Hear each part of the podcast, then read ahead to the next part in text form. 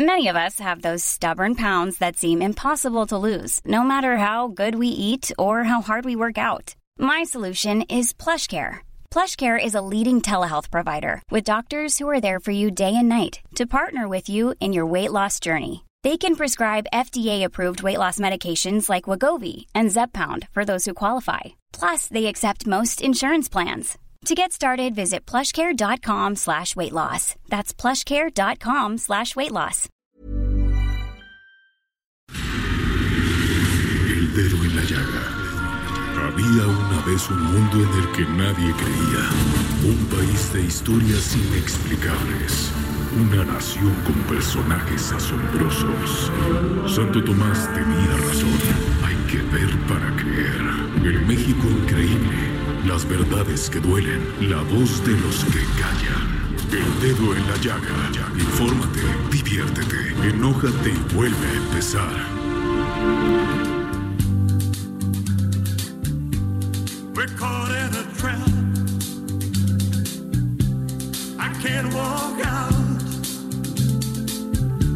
Because I love too much, baby.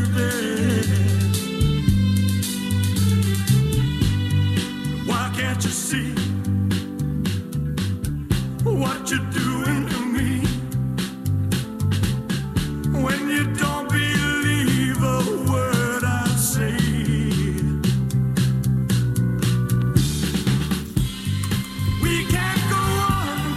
Hola, muy buenas tardes, ¿cómo están? Les saluda su amiga Adriana Delgado. Sí, aquí en el dedo, en la llaga, y nos está usted escuchando por la 98.5 de su FM. Y en varios lugares más. Tengo aquí conmigo a Claudia Juárez, especialista, que nos va a acompañar hoy, especialista y amiga del dedo en la llaga en todo el tema de tecnología, que tenemos que hablar porque hay una gran feria ahorita en Las Vegas, Claudia. Y mi querido Jorge Sandoval, Georgie. Querida Adriana, ¿cómo estás? Muy buenas tardes. Muy bien, Jorge. Oye, pues estamos escuchando la canción de Suspicious Mind del cantante estadounidense, estadounidense Elvis Presley. Un día como hoy, pero ya lejano, de 1935, nació en Mississippi el denominado Rey del Rock. El cantante también tuvo algunas apariciones en cine, siendo la película de Love Me Tender en 1956 la primera en la que actuaría. Efectivamente, eh, mejor conocido como el rey, ¿Qué verdaderamente. tal? el Bueno. rey del rock and roll, ¿no? Oye, y déjame decirles, porque nos están escuchando, Claudia Jorge, por la 540 de su AM, AM, nos escuchan en el Estado de México, en Morelos, en Tlaxcala, en Querétaro, en Guerrero, en Puebla y en Hidalgo. ¿Cómo ves? No, maravilloso, cada vez más el Heraldo de México llegando a todo el país, bañando gran todo el país. esfuerzo, gran esfuerzo de comunicación, de estar informando todos los días, porque déjenme decirles que usted ve pues ya esto ya muy organizadito cuando salimos al aire, pero detrás de todo, de todo lo que decimos, de todo lo que informamos, hay un gran equipo de, de entre editores, entre los que manejan, por ejemplo, que están nuestros compañeros en cabina, eh, reporteros, eh, mucha gente, Jorge, que hace. Posible este trabajo de comunicación. Exactamente, para tener al público, a tu público, al público del Heraldo de México, bien informado a través de toda una plataforma digital, porque es impreso, porque es radio, porque es televisión. Todo, toda una sinergia. Y toda la gente de internet, eso- porque la página web también. Exacto. Por eso en el Heraldo Media Group estamos hoy y siempre para atenderle. Y tú específicamente en el dedo en la llaga. El dedo en la llaga. Y bueno, pues nos pueden mandar su WhatsApp al 55 25 44 33 34 porque queremos conocer todas las opiniones que tiene de nuestro tema y también que nos sugiera algunos os- otros temas y que también nos pueda usted informar de qué está sucediendo en su localidad porque pues, no solamente los toda la información se la llevan los políticos y Trump, y Irán, y esto, sino usted también en, en su en su zona eh, pasan muchas cosas que muchas veces no nos enteramos. Así que les queremos pedir que por favor nos informen. Y bueno, Jorge, pues empezamos este dedo en la llaga poniéndolo aquí con una nota que es muy interesante. Fíjense, boicot de las empresas obligan a comprar medicinas en el extranjero. Esto lo dijo el presidente Andrés Manuel López Obrador tras la entrada en operación del Instituto de Salud para el Bienestar, INSABI. El presidente Andrés Manuel López Obrador indicó que se padece un boicot por parte de las empresas que manejan el negocio de medicamentos, por lo que se ha tenido que comprar medicinas en el extranjero.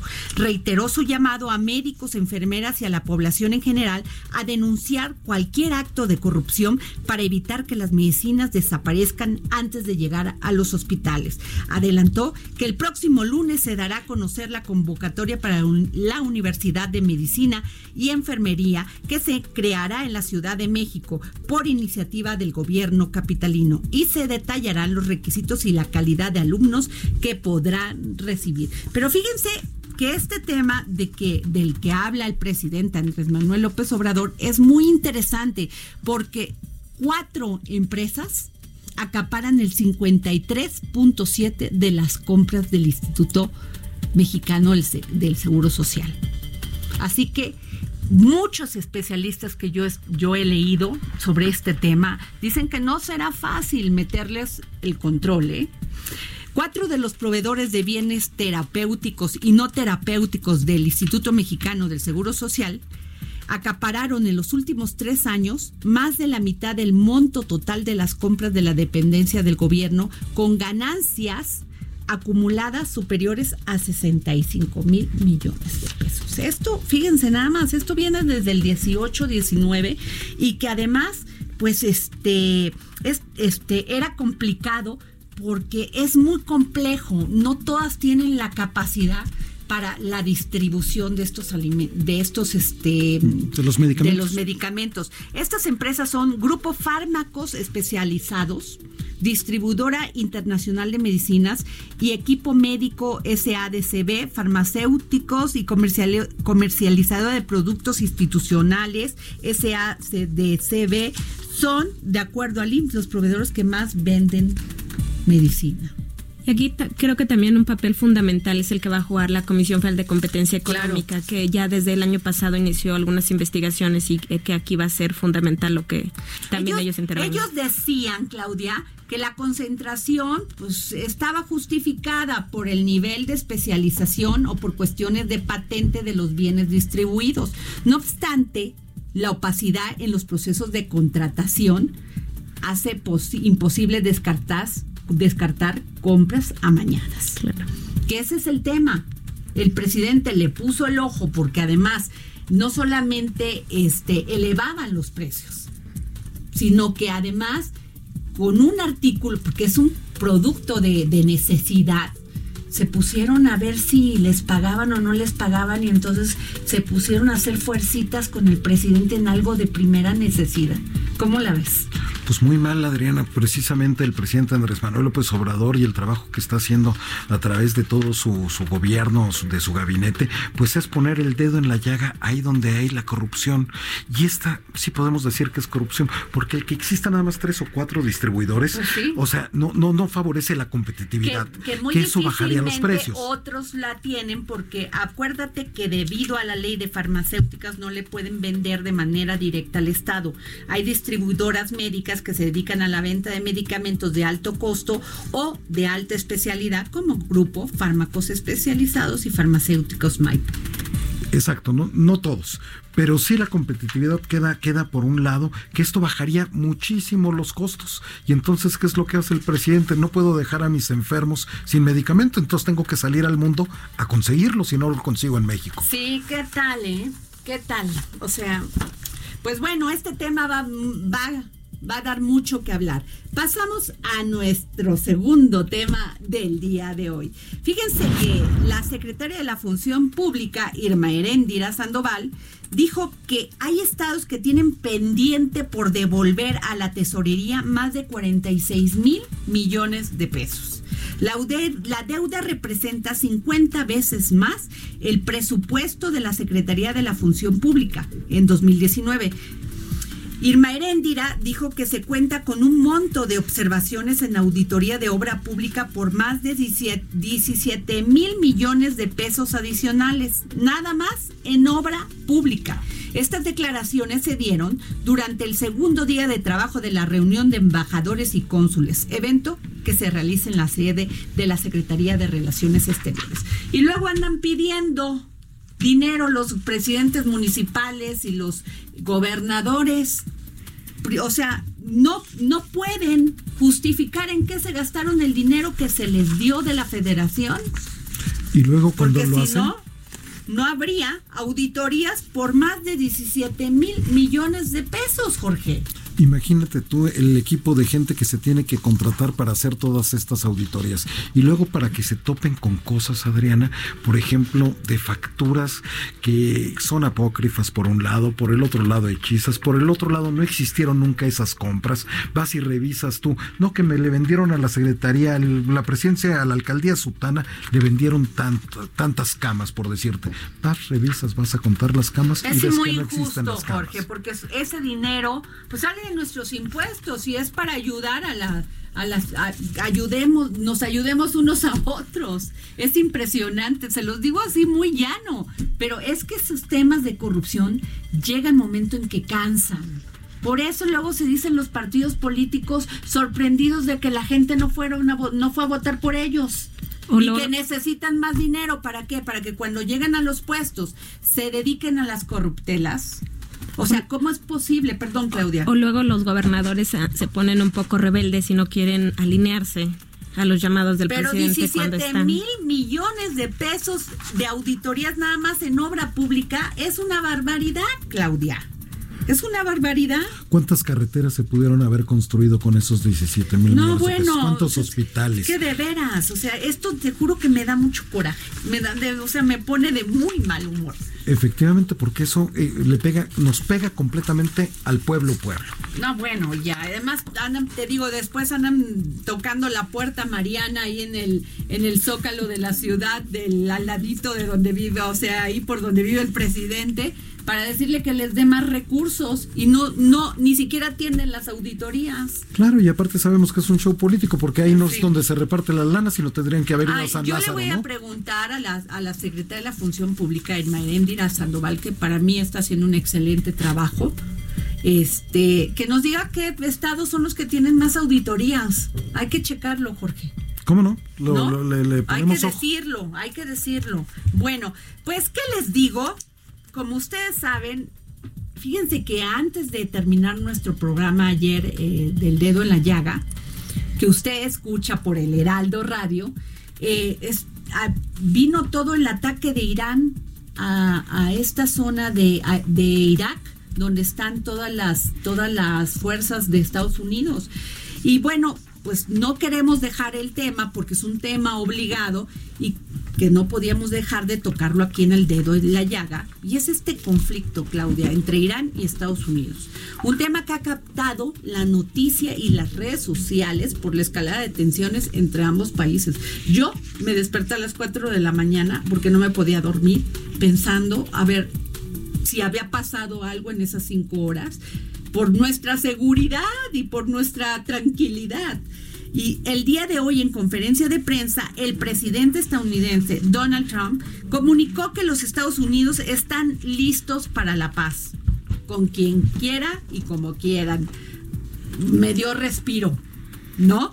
Pero esto se da tras el ataque perpetrado por Irán a las bases militares de los estadounidenses instaladas en Irak el día de ayer. Recordemos parte de lo que nos dijo esta mañana. Mientras yo sea presidente de los Estados Unidos, Irán nunca tendrá un arma nuclear. Buenos días. Me es grato informarles que los ciudadanos americanos estamos agradecidos y felices. Ningún americano fue lastimado durante el ataque del régimen iraní de ayer por la noche. Sufrimos dos ataques. Todos nuestros soldados están seguros y a salvo. Hay un daño mínimo en nuestras bases militares. Pues definitivamente este conflicto se da es por la muerte en Irak del general iraní Qasem Soleimani en un ataque aéreo ejecutado por Estados Unidos el pasado viernes 3 de enero. No obstante, y a pesar de las declaraciones de deseo de paz, el presidente Trump anunció que aplicará nuevas sanciones económicas a Irán si no cambia su política de terrorismo. Así lo dijo. Seguimos evaluando opciones en respuesta a esta agresión. Mientras tanto, Estados Unidos impondrá nuevas sanciones económicas al régimen iraní que permanecerán hasta que Irán cambie de actitud. Pues todo esto dijo eh, Donald Trump hoy en la mañana. Nancy Pelosi este dice que pues bueno van a, votar mañana en el Senado para limitar para amarrarle las manos a Trump para que no inicie una guerra con Irán. Y déjenme decirles que, que hubo una declaración muy fuerte, fuerte hace dos o tres años de, de Putin, donde decía que una tercera guerra mundial a nadie le convenía porque podría ser el fin de la civilización. Y yo me pregunto, pero bueno, ¿estos qué tienen en la cabeza?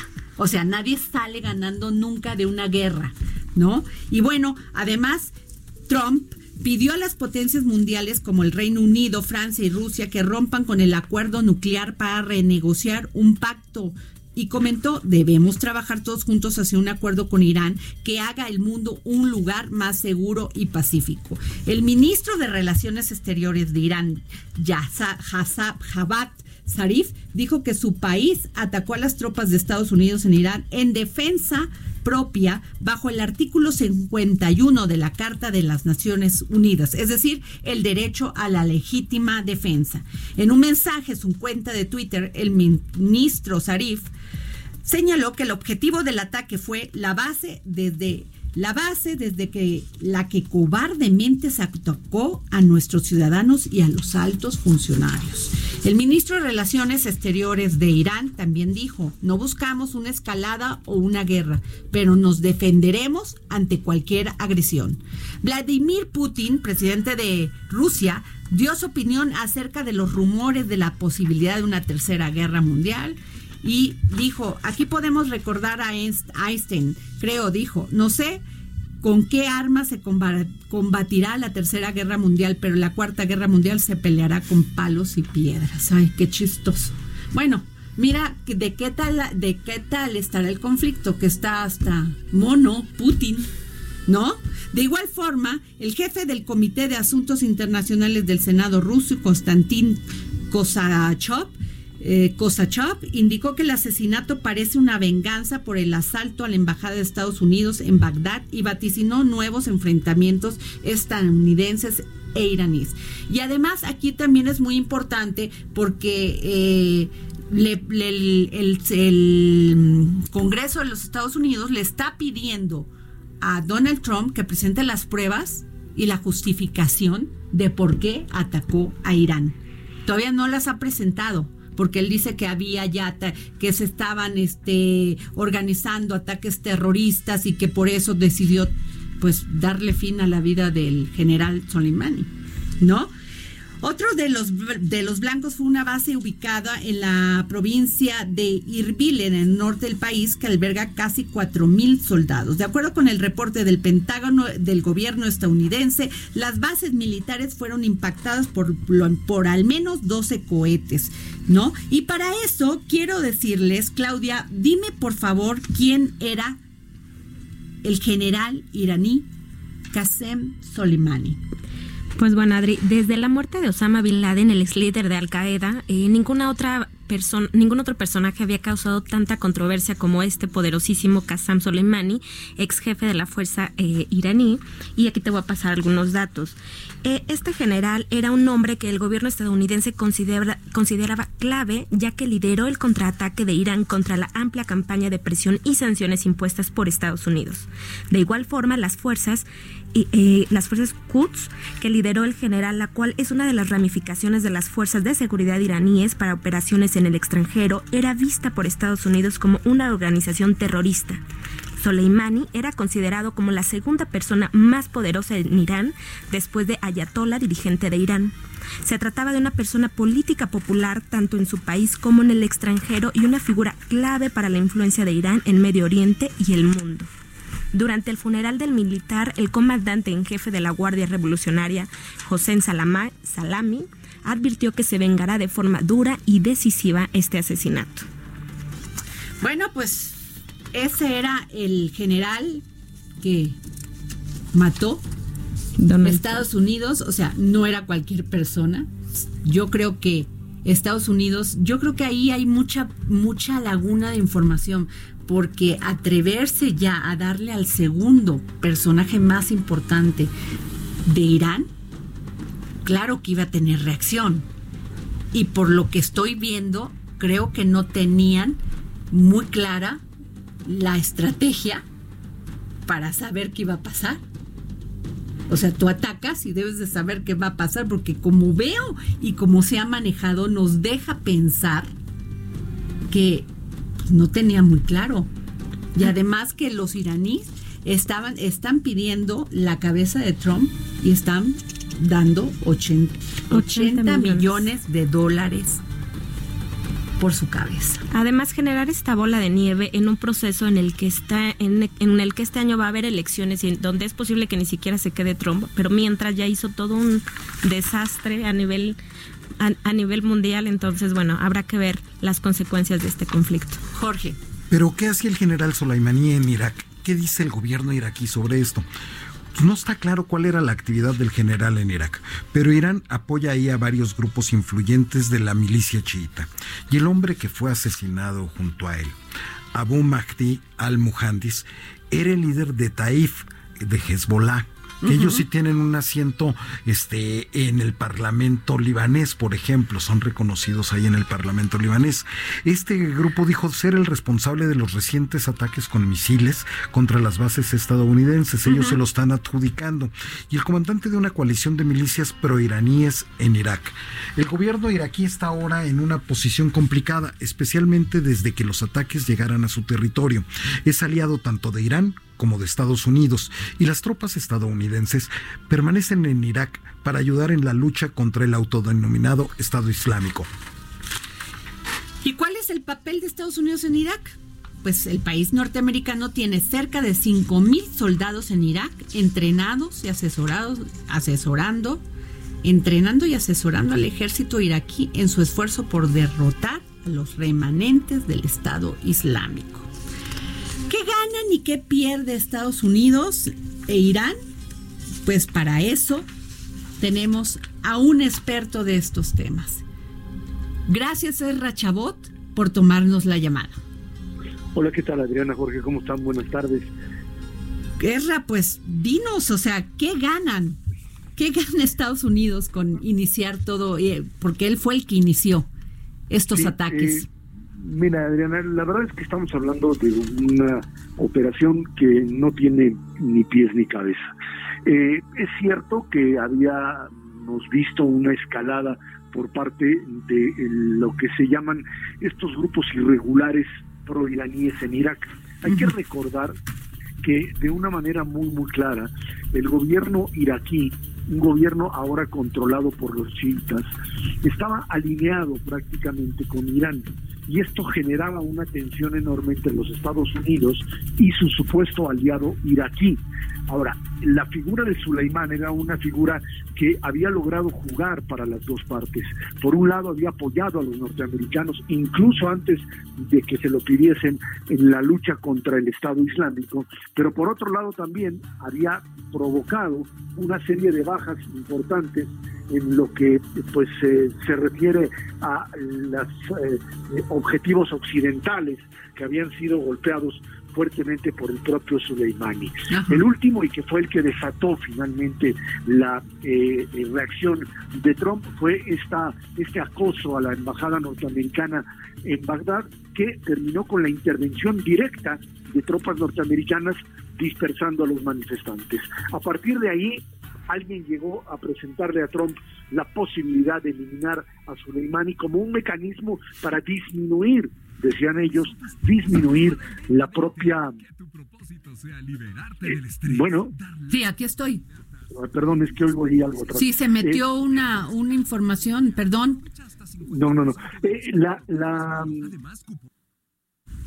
bueno, perdón. Sí, sí, perdón, perdón, no, ahí estamos. Eh, lo que lo que se finalmente se logra establecer eh, a partir de esta eh, estrategia de eliminar a Soleimani es suponer que eso disminuiría la capacidad operativa del propio del propio Irán dentro del territorio iraquí. Ajá. ¿Quién gana?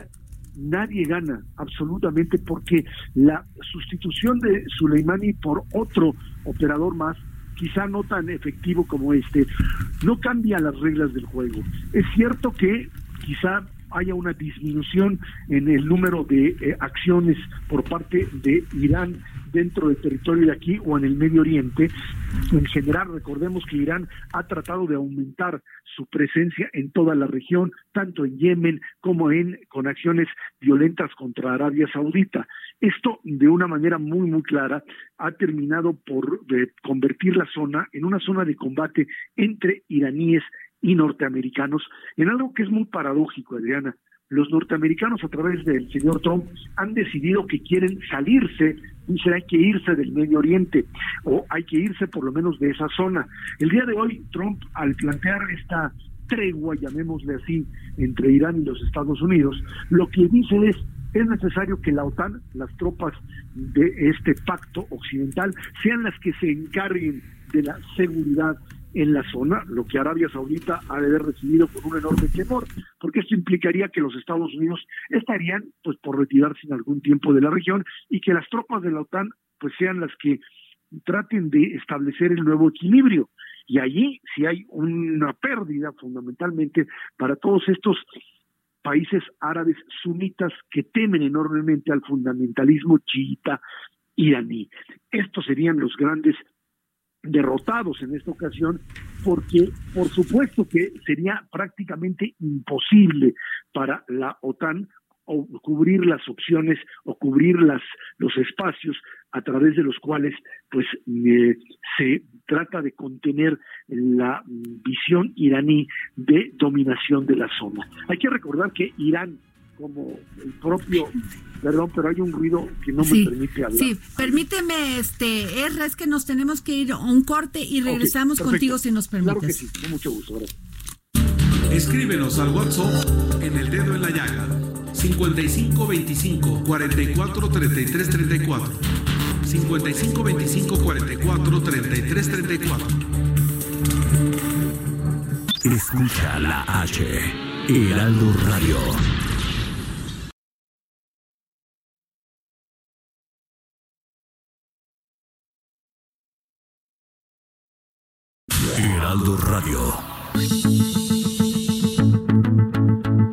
Adriana Delgado a través de su cuenta de Twitter, arroba Adri Delgado Ruiz. Además, te invitamos a enviar tus opiniones y comentarios en texto o por mensaje de audio a través de WhatsApp al 5525 44 33 34. Y si quieres escuchar el dedo en la llaga de El Heraldo Radio en cualquier momento y donde quiera que te encuentres, descarga el podcast disponible en Spotify y iTunes.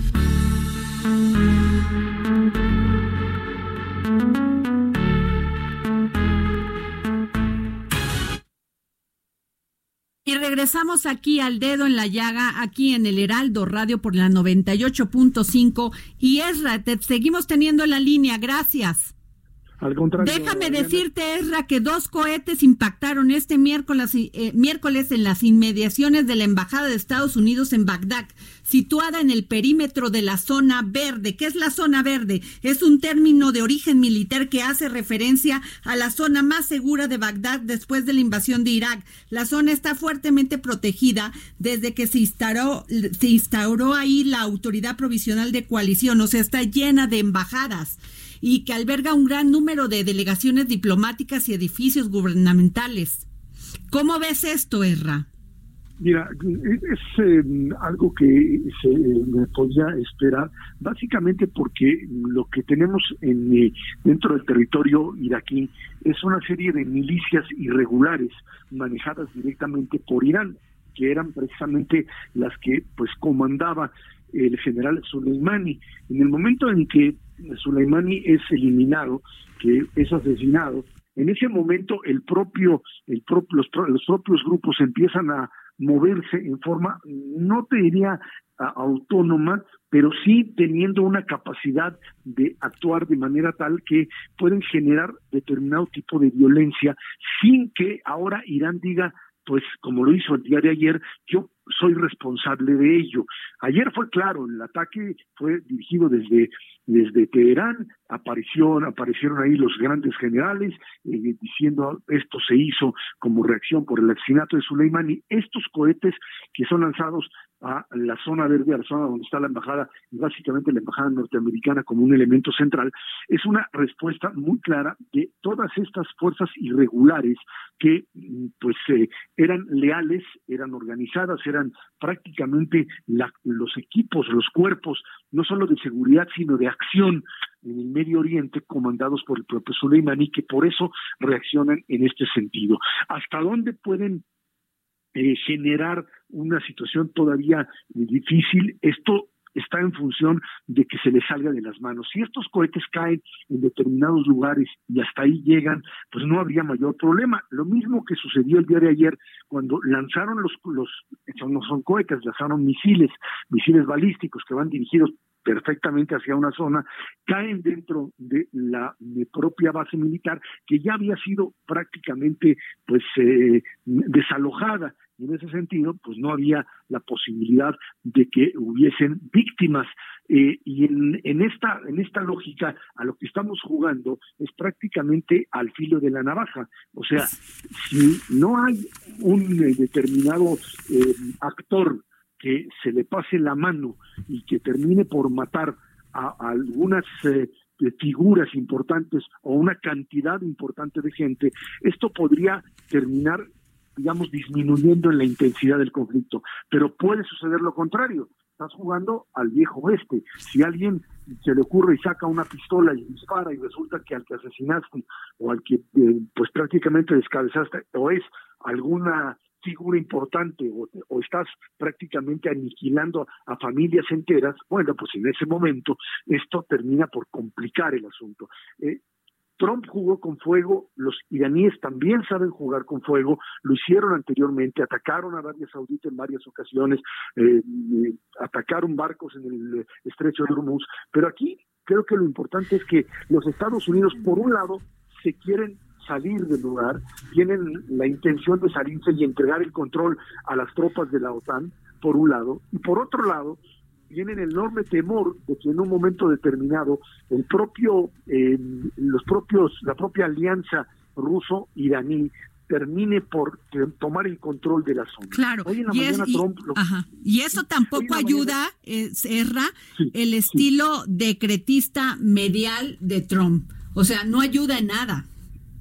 No, no, la figura de Trump y la forma de tomar una decisión de esta naturaleza sin proyecto, él, él eh, tiene un pensamiento simplista, eh, algunos dirían, pues básicamente un pensamiento primitivo, en el sentido de que cree que dar un manotazo de esta naturaleza, pues eh, le permite imponer nuevas condiciones y a partir de ello cambiar las reglas del juego. Cuando esto es una situación mucho más compleja, porque negociar con los iraníes como si estuviese vendiendo automóviles viejos o, tratando de eliminar a un viejo líder de la mafia, bueno, pues no, esto no funciona así y creo que en ese sentido eh, le puede resultar contraproducente. Es además algo que está ligado a su propia campaña electoral. El señor está tratando además de forzar o de unificar a su base política y lanza estos mensajes. El mensaje del día de hoy acusó directamente al propio Obama, a la administración anterior, de haber de cosas que son totalmente falsas, de haberle dado dinero a Irán para firmar el acuerdo nuclear o después de O que se les olvide el, el impeachment, ¿no? O sea, que no se acuerdan de eso ahorita.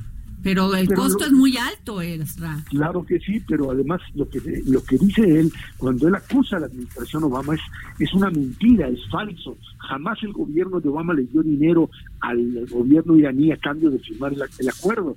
Lo que hicieron fue descongelar claro. activos iraníes, o sea, dinero iraní que estaba en, en, bancos norteamericanos para como parte de esta de esta eh, negociación para que Irán dejase de enriquecer uranio. Él no está convencido de eso, él, no confía en lo absoluto en los iraníes y quiere imponer condiciones que no las va a poder lograr, pero que pues lo hacen ver como el hombre fuerte que impone condiciones. Europa no va a estar dispuesta a correr la suerte que él quiere imponer por un lado y por otra parte, pues tampoco es posible que eh, Europa esté en condiciones de aceptar que Irán tome el control total y absoluto de la península arábiga, junto con el, su aliado ruso, que terminaría prácticamente por expandirse en esa zona, Diana. Qué barbaridad, Erra. Te agradecemos muchísimo que nos hayas pues abierto el panorama de lo que está sucediendo. Yo creo que esto no lo calcularon bien Creo que, como bien dices, no era nada más discutirlo, se acabó la diplomacia, este señor aventó sus bombas, mató al, al Qasem Soleimán y pues ahí, ahí está Ezra. Ahí están las consecuencias. Son acciones propias de alguien que no tiene proyecto político más allá ni estrategia ni estrategia bueno gracias Ezra Chabot te agradecemos mucho que nos hayas tomado la llamada para el dedo en la llaga gracias pues Ahí está. ¿Qué tal? Y es un tema que va a dar para Dios mucho santo, tiempo. Ya, es que de veras, te juro que yo no dormí pensando, dije, qué barbaridad. Pero así como veo la reacción de Trump y la reacción del, del, del Congreso de Estados Unidos, me da la impresión que no tienen una estrategia clara y que no entendieron con quién realmente, digo, es una tontería que diga que Estados Unidos no sabe el enemigo que tenía ahí, pero sí le metió un ruido que a lo mejor con la diplomacia o con otros artes de la política se podía arreglar. Pero bueno, este, tenemos en la línea, vamos a hablar de cosas más, más este, agradables. Y, ah, no, todavía no tenemos en la línea. Bueno, pasemos con Claudia Juárez, analista económica y financiera, para que nos hable de lo último que hay en tecnología. Pues es, después de haber escuchado a Ezra, vamos a pasar a un tema un poquito más agradable y yo les voy a comentar eh, de asuntos tecnológicos. Como bien comentabas al inicio del programa, Adri, esta semana, bueno, el día de ayer martes inició en Las Vegas la feria tecnológica más importante, el CES. Aquí todo, eh, todas las empresas de tecnología se reúnen cada año para presentar las innovaciones y bueno, este año estará sin duda en boga el tema de la tecnología 5G. Ajá que seguramente hayas escuchado, Adri, es una tecnología de gran capacidad que promete velocidades de navegación impresionantes. La latencia, que es el tiempo que tarda tu teléfono en conectarse a una página de internet, que a veces tú por más que tienes prisa, nada más no conecta y no conecta, va a tardar hasta 4 o 5 segundos. O sea, va a ser rapidísimo, pero sobre todo va a ser la masificación de conectividad esta posibilidad de tener eh, el Internet de las Cosas ya no es la novedad en sí misma, pero sí la masificación y la, la capacidad de cada vez tener más eh, dispositivos conectados al mismo tiempo. En esta ocasión llevamos un día solamente de esta gran feria en Las Vegas que te comentaba y se presentó eh, lo que es un, prototipo de, de robot taxi.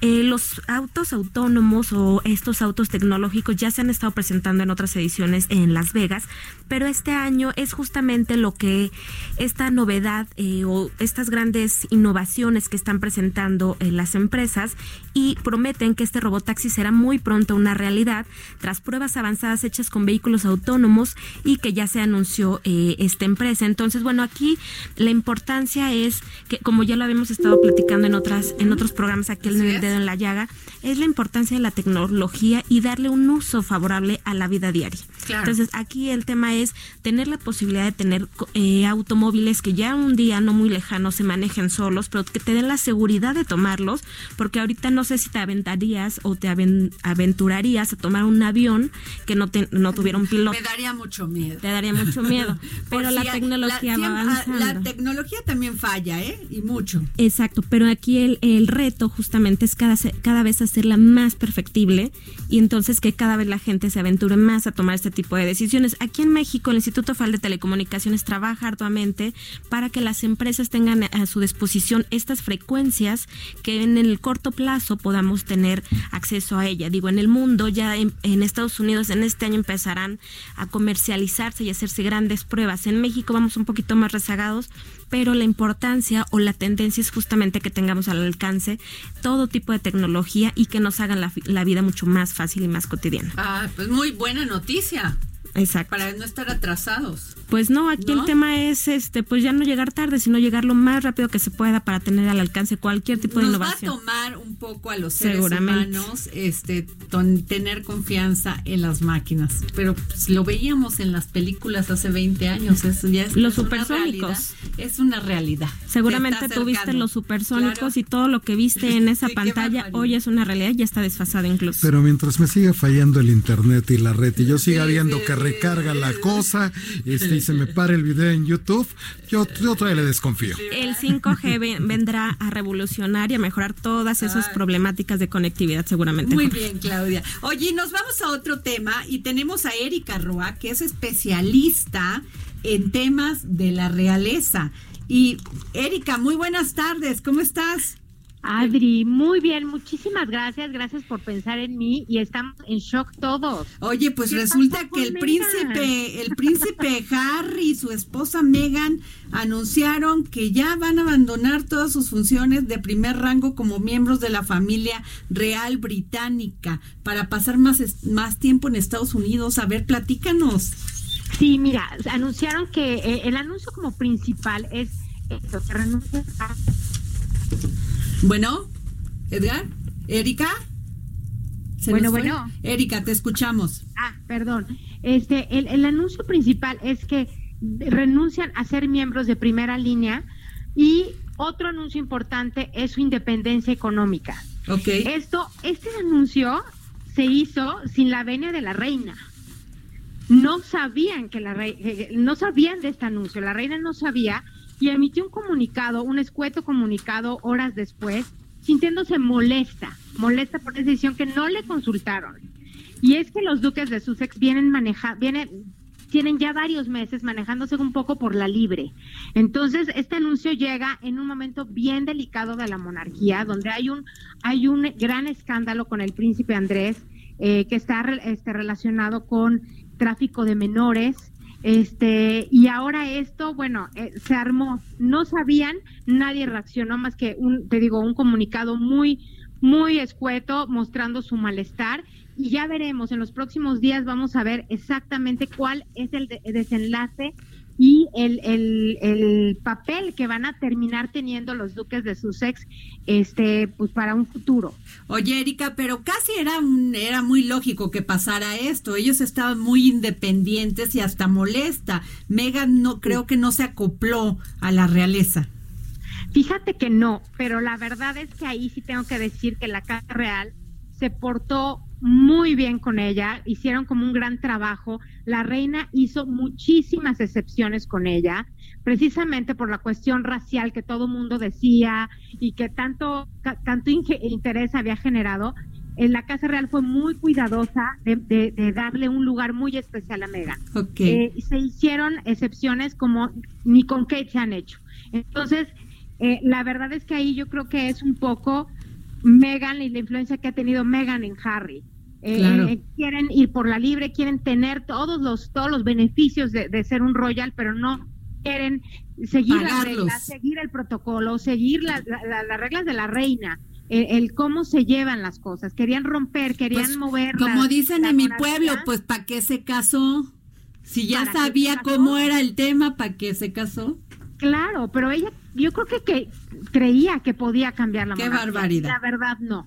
Qué barbaridad. La monarquía no, no, no se puede cambiar. Hay reglas que no se pueden cambiar. Ay, Erika, pues te vamos a pedir que por favor, este, si nos permites, te vamos a seguir llamando para que nos informes cómo va esta telenovela real, ¿no? claro que sí, Adri. Mira, de hecho, este, quería mandarte algunas revistas con un artículo justamente donde hablamos de este tema de Kate y Megan y toda la guerra de los duques. Por favor. Estamos este, en quien en diciembre y que habla mucho de, da contexto a esta decisión que hoy toman los duques de Sussex.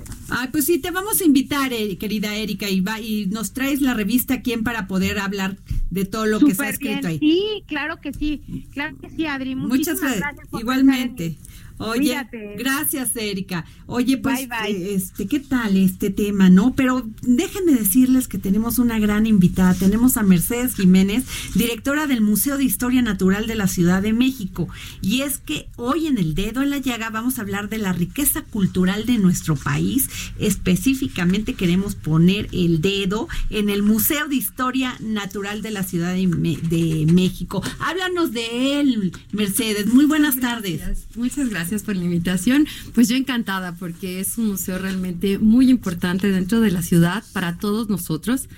Eh, yo creo desde todos los que nos están escuchando, de alguna forma estuvieron ahí desde chiquitos, ya sea a través de la escuela o es un, fíjate que es un, un museo al que también liga con muchas emociones porque hay visitas de nietos, de hijos, y entonces son de generaciones en generaciones. Fue creado en 1964. Exacto, el museo es un museo nuevo, realmente no es tan, tan antiguo como el antiguo Museo de Historia Natural que estaba en el Chopo que si bien recuerdan, este es el museo que es desde principios del siglo este, XX, eh, pues muy, muy legendario. Nosotros somos más nuevos, pero de alguna manera jalamos esa tradición de los museos de historia natural. Y estamos en el corazón de la segunda sección, el Museo de las Bóvedas. ¿Se acuerdan de colores? Oye, y además el museo posee un mural maravilloso, acuático, un mural acuático del artista Diego Riviera llamado El agua, origen de la vida. Exacto. Fíjate que el museo desde el 2010 eh, tuvo eh, pues la, gran responsabilidad de custodiar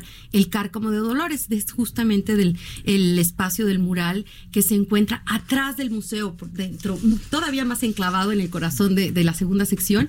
Y este es una obra hidráulica muy importante porque es justo donde llega el sistema Lerma Cutzamala, del cual recibimos el 30% del agua en la ciudad.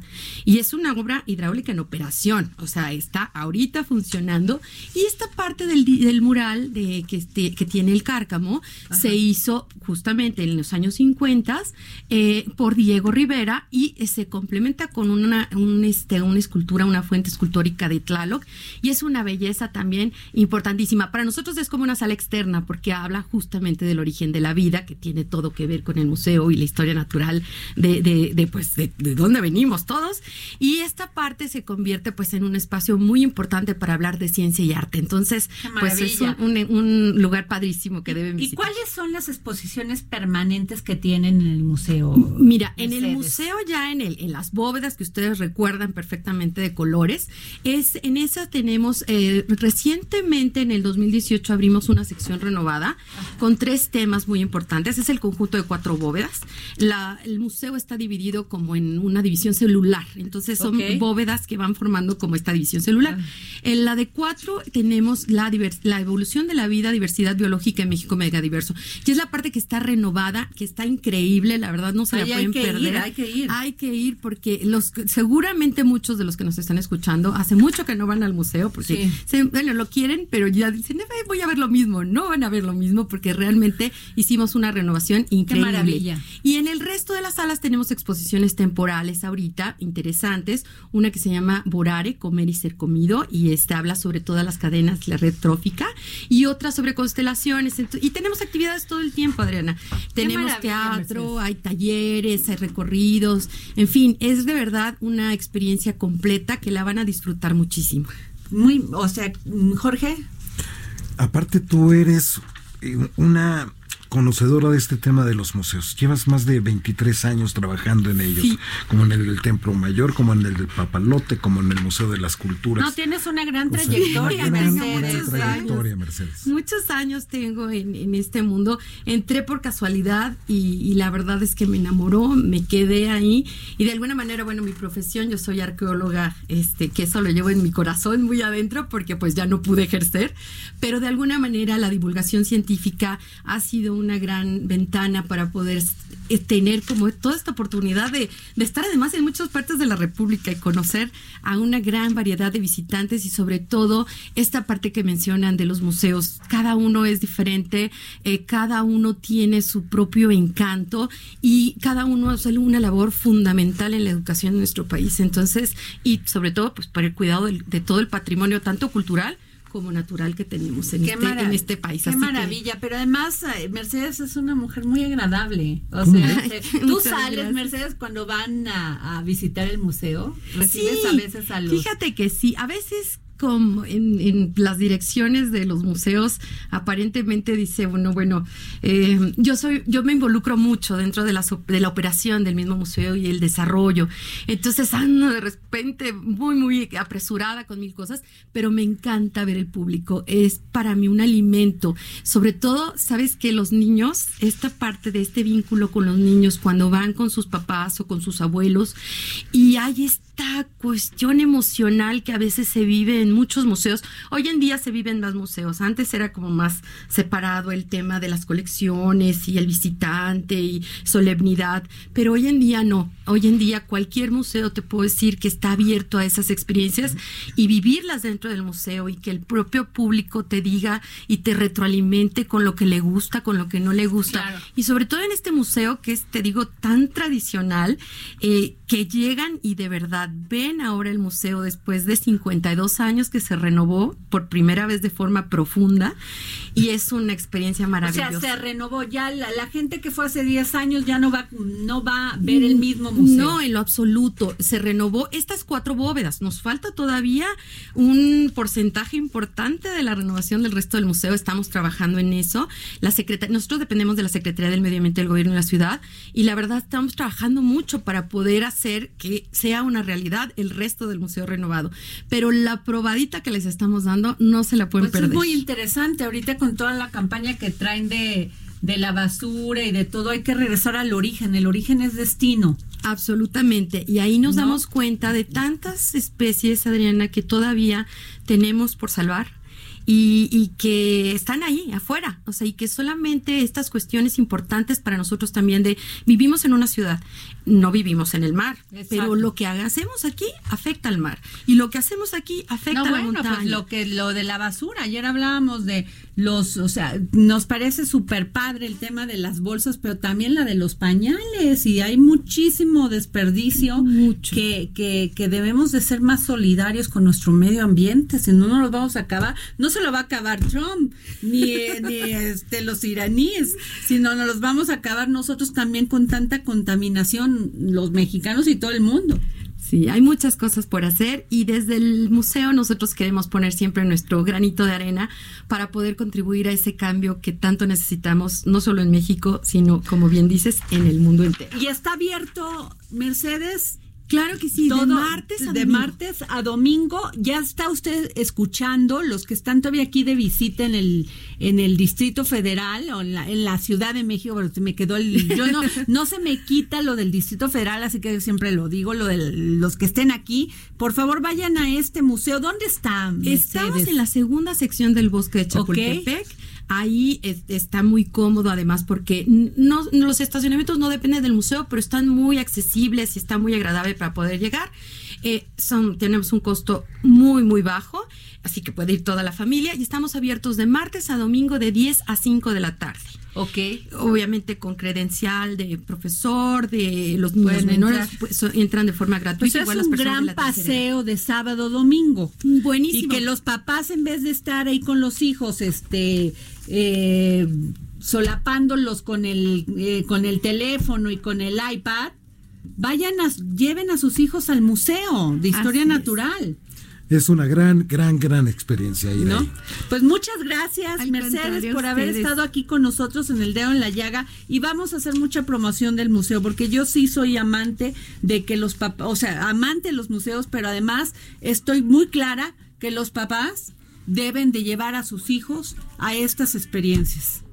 ¿No? Les va a encantar. Les va a encantar, no se van a arrepentir. Al contrario, muchas gracias a ustedes. Pues bueno, ya terminamos este dedo en la llaga. Ay, suena algo horrible, ¿no? Pero este, disculpen, ustedes son temas propios de la tecnología de la que hablamos con Claudia y nos vamos. Terminamos este dedo en la llaga que usted escuchó aquí por el Heraldo Radio y nos vemos mañana aquí siempre. Gracias.